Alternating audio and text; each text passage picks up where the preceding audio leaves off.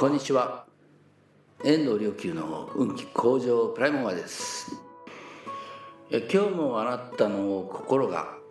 体が全存在が刷新してね刷新し続けて、まあ、フレッシュなあなたとして、えー、輝くことを願って法を発信したいと思います。さて、えー、43巻まで来ました。法蔵菩薩のね一切衆生のための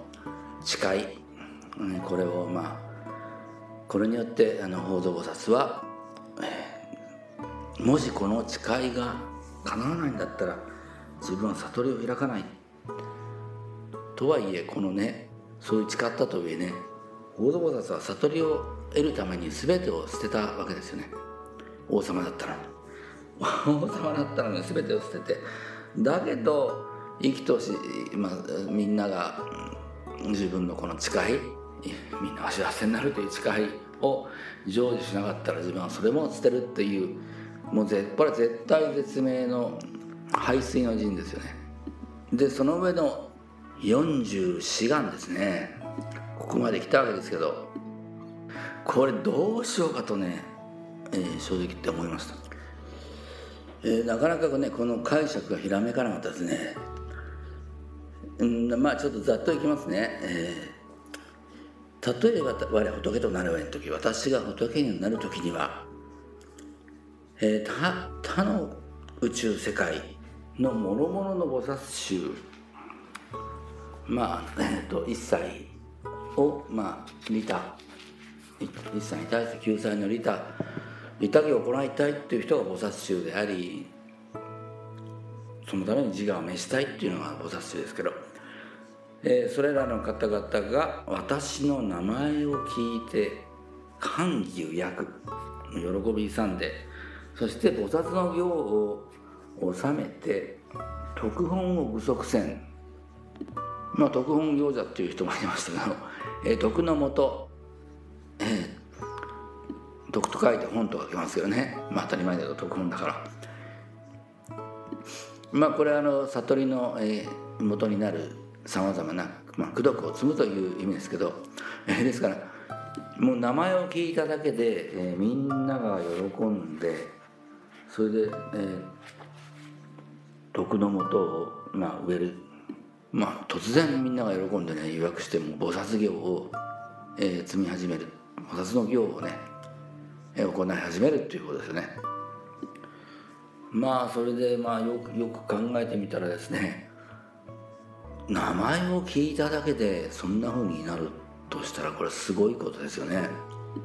まあ逆に言えばですよあのまあ存在には全て名前が付いてるわけですけど、まあ、逆に言うと名前が付いてなかったら全てのものに名前が付いてなかったらこれ認識はお手上げですよね。伝達もできないし。これ名前が付いてるから認識することができるっていうわけですけどしかもですよ名前を聞いて喜びさんで人がこう変わるぐらいの力を持つようになるというえー、としたらねどういう人なんでしょうね。まああの我々ね誰それさんとか聞いて、まあ、その人のことを当然思い浮かべるわけです。で、まあ、過去において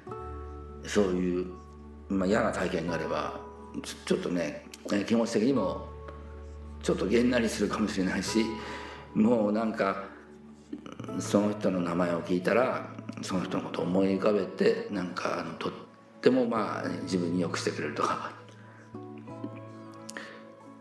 まあそういった明るい気持ちにさせてくれとかそういったふうに、まあ、あの喜びが感じる人も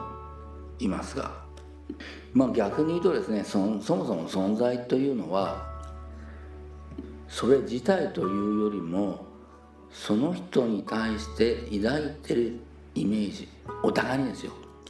お互いに抱いているイメ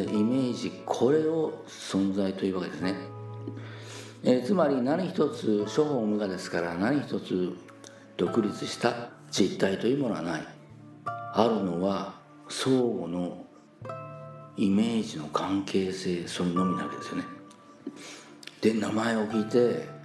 もう歓喜予約して菩薩の行を収めるとしたらおそらくそうその人自身が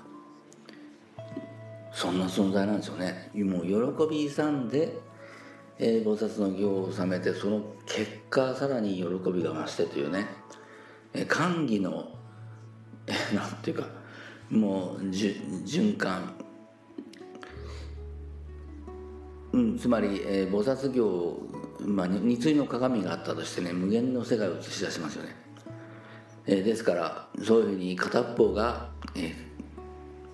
片っぽが菩薩行もう片っぽが、歓喜というふうにね相互にバーッとずっと喜びと、えー、菩薩行が深まっていくというそういう人を見ていたら自然に体が動き出して菩薩行やっててえ、なおかつなんだかワクワクして喜びさんでいくっていうね、え、そういうふうになるんじゃないでしょうかね、え、ですから人にそうなってもらいたいと思ったら自分がそうなるしかないんですね。あこれはただしね。これはねポジティブなことにおいてのみですよ。あまあね最もあの人にこうあの 人に、えー、やばい状態になってもらいたいと思ったら自分がだんだんやばい状態になってくるでしょうけどね。まあ同じようにこうあの人にこんな風になってほしいなというのがあればそれはもう自分が自然にもうそうならざるを得ないわけですよね。人に喜んでほしいと思ったら自分が喜ばざるを得ないんですね。えー、さっきの言った鏡の世界ですからこの世界はね向き合った鏡の世界ですからね。だから人に喜んでもらおうと思って自分が暗い気持ちでいるわけにことはできないんですよね。でこのね文章はね自分の名前を聞いただけでそうなるようにっていうのはたとえ自分のことを知らなくてもっていう意味を含んでるんですよね。その上でみんながそうなるなるんだっていうことは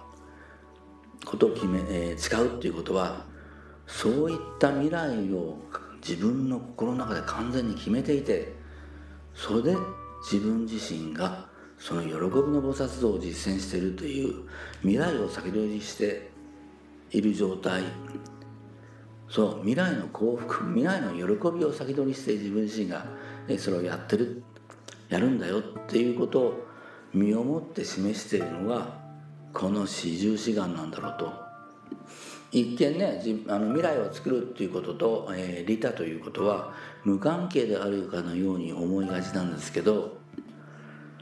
えー、未来を作る人の心の中には必ず利他があります、えー、喜び与えたいという気持ちがあります。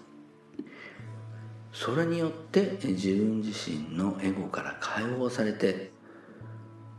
それですっとね未来をね今としてね自分が願ってる未来を今として感じてでそれを軽々と楽しくやっていくというのがねこの未来を作る人の、えー、行動原理です、えー、ぜひあなたもですね、えー、喜びの未来を自と他の自分とまあ、あの自然に人の喜びの未来を決めていたら自然に自分はそうなりますけどね、えー、ぜひともこの未来のえ喜びを決めてそしてあの菩薩教これはね本当に歓喜を呼び起こす最大の生き方ですから自然に笑みが出てくる。無限のね永遠の青春の生き方ですから。どうかあなたもそんな喜びの未来と。